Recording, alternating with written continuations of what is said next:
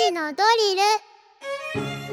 ル。時刻は3時を回りました。さあここから番組を聞き始めたリスナーの皆さんこんにちは。SBS ラジオ午後ぼらけパーソナリティ山田モンドです。さてここからは深く知るともっと面白い静岡トピックスを紐解いていく勉強のお時間3時のドリルのコーナーです。毎日一緒にこの午後3時に学んでいきましょう。今日の先生はこの方静岡新聞ニュースセンター市川雄一さんです。よろしくお願いします。はいよろしくお願いします。市川さんのハワイ帰りでございました私。いやすごい景気がいいなと思っちゃいましたね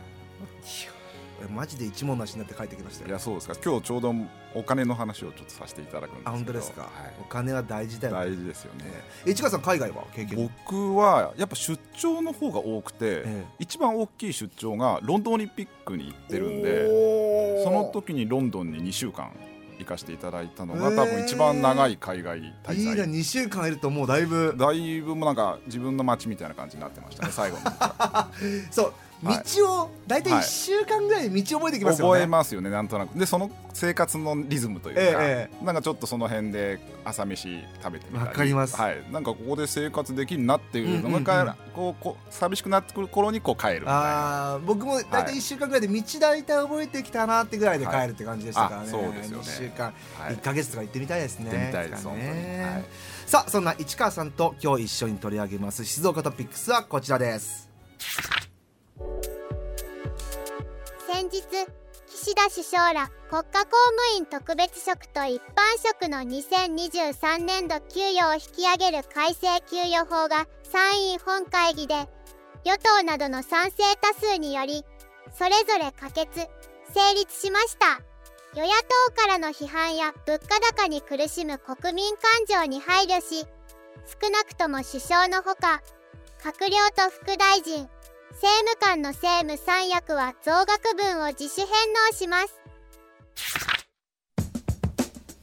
市川さん今日の、はい、えー、トピックスなんですけども、はい、実は僕からちょっと疑問があって入れさせてもらったんですけど、はい。はい、確かにこの話って、えー、その分かりやすそうでいて分かりにくい話が混じっている話なもんですから、まあ、そうざっくり言うと、まあ、首相であるとか大臣が給与を上げる法律を可決した。っていう話題で、ね、だけどそれは返納しますよっていう話題で、うん、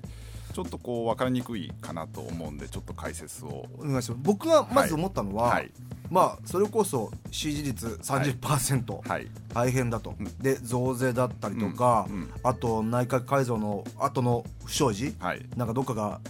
辞任ドミノとか言ってましたけども。そうですね。の状況にあるのになんで、はい、この首相をはじめ国家公務員国会議員たちは自分たちの給料を上げるなんてことを言ったのかなっていうそこからちょっといろいろ教えてもらいたいんですけども、はい、ざっくり言うと、はいはい、民間の給料が上がっているから公務員の給料を上げることなんですよ。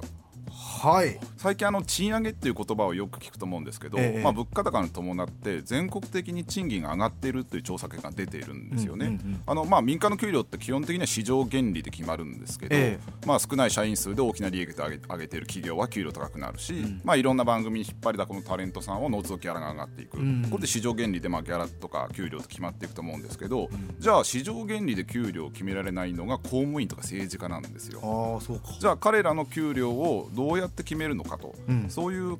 のことを考えた時に民間の給与水準を基準にして実は公務員の給与を決めてるんですよ。はい、でまあ国にはあの人事院という組織がありまして、ええ、この人事院が国家公務員の給与水準を毎年勧告してるんですよね。はい、でまあ複雑な計算式とかがあるらしいんですけど民間の給与水準を調べて、え、まあ、公務員の給与を上げるのか下げるのかまたは据え置くのかっていうのを毎年勧告してるんですよ。へえそういう計算式があるんです、ね、計算式があるんです。この人事院勧告が今年も8月の7日にあって、はい、まあ、国家公務員の給与に関しては引き上げるように勧告しました。これ2年連続のことなんですけれども、うん、まあ、実感はあんまないんですけど、まあ、民間の給料がまあ上がっているっていうことなんですよ。ただこの人事院の調査っていうのが従業員が50人以上の企業に限っているのでいわゆる零細企業であるとか個人事業主なんかは対象になってないんですよね。だからまあ小さい企業の方とのギャップが生まれる原因がそこにあるとも言われているんですけれども。本当にそうですね、はい、で今回のまあ国家公公務員の引き上げ率っていうのは一般的な行政職といわれる職種で0.96%引き上げるべき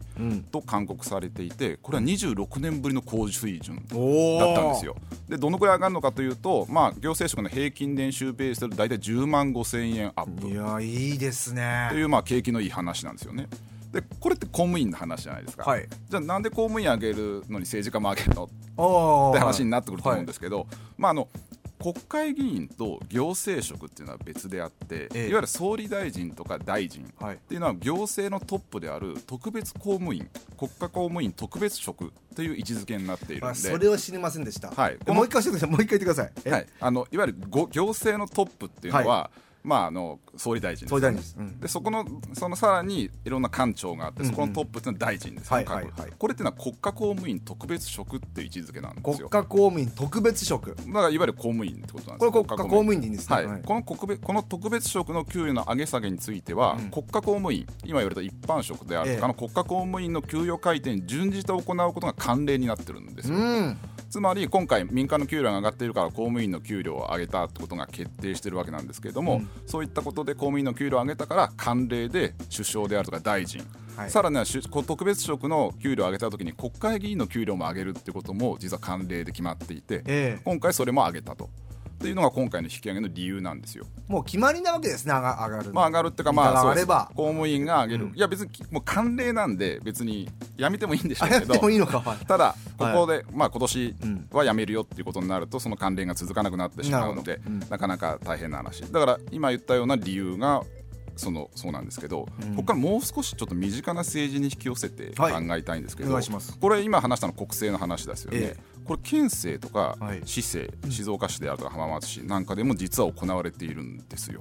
ほう。あの静岡県庁とか静岡市役所とか浜松市役所の職員なんかも給与を引き上げる条例がこれから開かれる議会に提出されるんですけども、これってなぜかっていうと県とか市は人事院ならぬ人事委員会っていう組織があって、ここはまあ人事院のようにまあ民間の給与例えば静岡市だったら静岡市内の50人以上従業員がある企業を無作為に300社抽出して、そこの給料を調査してそこの給与水準と公務員の給料を比較して上げるのか下げるのか、はい、みたいなことを毎年からも勧告してるんですよね。じゃあそれこそ静岡放送だったりとか、はい、静岡銀行とかもが選ばれてる可能性はあります。可能性あります、うん、それでまあ今年はもちろん静岡県も静岡市も浜松市も給与を上げようっていう勧告が出てるんですよね、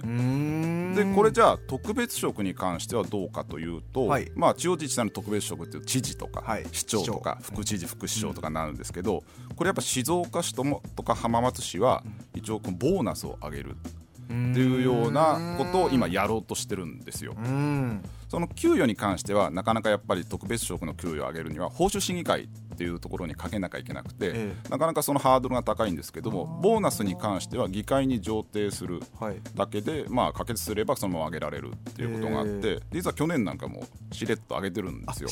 ボーナス。はい、はい、でこれにやっぱりこれっておかしいんじゃないかでも今回国会いわゆる国の首相であるとか大臣に対して、うん、その給料上げるのおかしいんじゃないかって声があって結局返納することになったんですけど、うん、これでまあ世論が今物価高で苦しんでいるし、うん、新型コロナ禍が収まったばかり。でもまだ景気だってそんなに実感として良くなってないよっていう声があってそれで国会議員とか首相が、えー、大臣が給料上げるのはいかがなものかっていう声があったことによってまあ返納したってことなんですけど、はい、静岡市ではあの市会議員の方がこれあの11月16日の静岡新聞に掲載されてるんですけど、ええ、まあ、緑の党っていう一人会派で活動している松谷清っていう市会議員の方がいるんですが、え、この方が今回の特別職と市議のボーナスを引き上げる議案を提出しないように静岡市に要望書を提出してるんですね。これあの今回市は一般職員の給与引き上げに合わせて、特別職と市会議員のボーナスを0.1か月分引き上げる条例を提出する予定なんです、うん、こうすると、まあ、市長では15万円、うん、市議だと約8万円ボーナスが増えるっていう計算になるんですけども、まあ、松屋市議は新型コロナウイルスによる景気低迷や物価高の影響を受けている市民はまだまだ大勢いると、市民感情にそぐわないんじゃないかという理由でボーナス引き上げに反対してるんですね。うん、これっていうのはまあ国政で巻き起こってる世論の感情と同じなんですが。で、ね。うん、ただこれっていうのはあの去年も今言ったようにこの条例案っていうのは提出されていて、えまあ、最大会派の自民党市議団なんかの賛成で可決されてるんですよ。え、でもちろん松屋議員は否決その反対してるんですけども、うん、やっぱり少数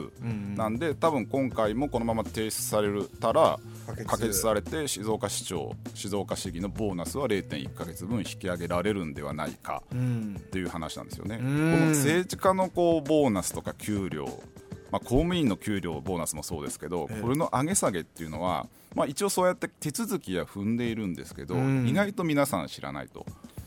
本当にだからしれっと上がってます知らなかったですもん。しれっと上がってるんですよ本当に。だから今回もおそらくしれっと上がるんではないかと思われるんですよね。へえ反対してる人はやっぱ少ないんですあの静岡市議会で言いますとこの一人会派の松屋清市議市議は一人だけですよね。あと多分おそらく共産党も反対すると思うんですが共産党が今4人だったかな。圧倒的多数はもう賛成してそのままボーナスが引き上げられるっていう公算が今のところは高まっていると、でここで多分世論がその、今回首相に巻き起こったような批判が湧き上がれば、もしかしてそういうようなことが起きるかもしれないですけど、やっぱりこうじゃ県庁とか静岡市役所とか浜松市役所ではどうなってんのっていうのが、やっぱりまあ僕らの報道が足りないというところもあるのかもしれないですけど意外と世論が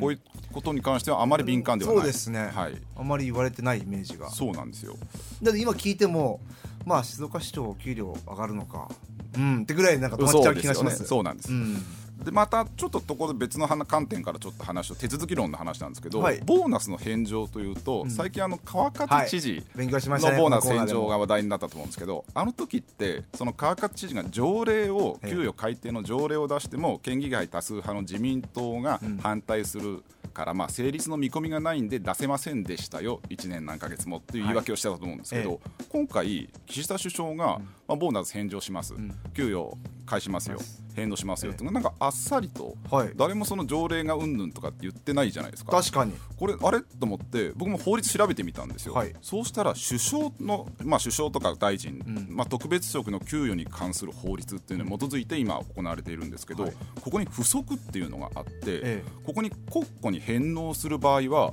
うん、公職選挙法の寄付行為の禁止の規定を適用しないって書いてあったんですよ。えじゃあいいんですか？いいんですよ。つまり今回知事が返納できなかったっていうのは、まあ、政治家っていうのは寄付行為を禁じられているんで、えー、その返せなかった、うん、そうすると条例を変えなければいけない、うん、だけど首相とか大臣がそのいわゆる給料とかボーナスを返納する時っていうのは寄付行為に当たらない例外規定なんだよっていうのが書いてあったんですよね。その法律に、ね、あこれ全然僕も初めて知ってあそうなんだと。見てみて結構いろいろ複雑です、ね、複雑です。だからこの規定がもしも県のその県知事の給与に関する条例にも書いてあったら、はい、こんなに揉めなかったんですよ。知事はすんなり返納すんなり返納できた。はい。誰の許可も受け受けその受けずに返納することができるんで、うん、おなるほど。そうなってるんですね。ただやっぱタイミング的になんかこう、はい、あの首相の話ですけども、はい、この時期にこの給料増額法、うん成立のニュースっていうのが、はい、なんかこうタイミング的によくないんじゃないかなと、はい、勝手に思いましたけどもこれがね本当に毎年やってるんですよこの時期に、はい、ああそうなんですね。人事の勧告が8月にあって、この11月ぐらいの議会の時に大体成立すると、でその地方自治体に関しては11月から12月に行われる議会でその給与改定を行っていると、これっても毎年行われていてそうか。だから本当にその今回なぜこんなに大きな話題になってるのかっていうのは、やっぱり岸田首相の人気がものすごい支持率が今低下しているんで、みんな岸田首相のやることを、まあ、いわゆる増税メガネとか言われて、敏感になっているんで、うん、なんで今給料上げるのと。毎年やっていたことなんだけれども、ね、そこに敏感になった世論がわーっとなったっていうのが理由だと思うんですよね。だからこれって本当に岸田首相だけではなく県でも市でも、えー、まあ、町でもやってる話なんですけど毎年行われていること。毎年この時期に給料の改定が行われているんですね。僕らが知らなかった、はい、で今回のこのタイミングで出てきたから注目を浴びたということなんですね、はい、あでも勉強になりましたね、はい、毎年これが行われてるということですから、はい、まあ当然僕らもっとここ注目していいですよね。そうですね。本当にやっぱりなんか実感としてその賃上げで給料が増えてるよっていうことが言われるんですけど、うん、やっぱり大企業とかが実はそのベースアップして給料プラス3万円、月3万円アップとかって新聞で出たりするんですけど、実感があまりないんですよね。ないですよ、ね、でただやっぱりスーパーとかに並んでる食品であるとかインスタントラーメンとかって確実に高くなってるじゃないですか。1.5倍ぐらいの感覚ですよね、えー、今。なんとなく、えー、それを考えた時に給料が1.5倍になってないですからそうなるとやっぱりなんで国会議員とか首相はそういう物価高とかの対策はしているんでしょうけど、目に見える形になっていないのに給料上げるんだっていうのはもう国民感情としては当たり前かなと思いますね。いやでも、はい、あのなんかゼロから、えー、解説していただいてとても勉強になりました、はい、ありがとうございました。はい、ありがとうございました。えー、今日の先生静岡新聞ニュースセンター市川雄一さんでした。さあ今回のこの内容ニュースアプリあなたの静岡新聞キコットまたは Spotify をはじめとした各配信サービスのポッドキャストで聞き直すことができますのでぜひチェックしてみてください。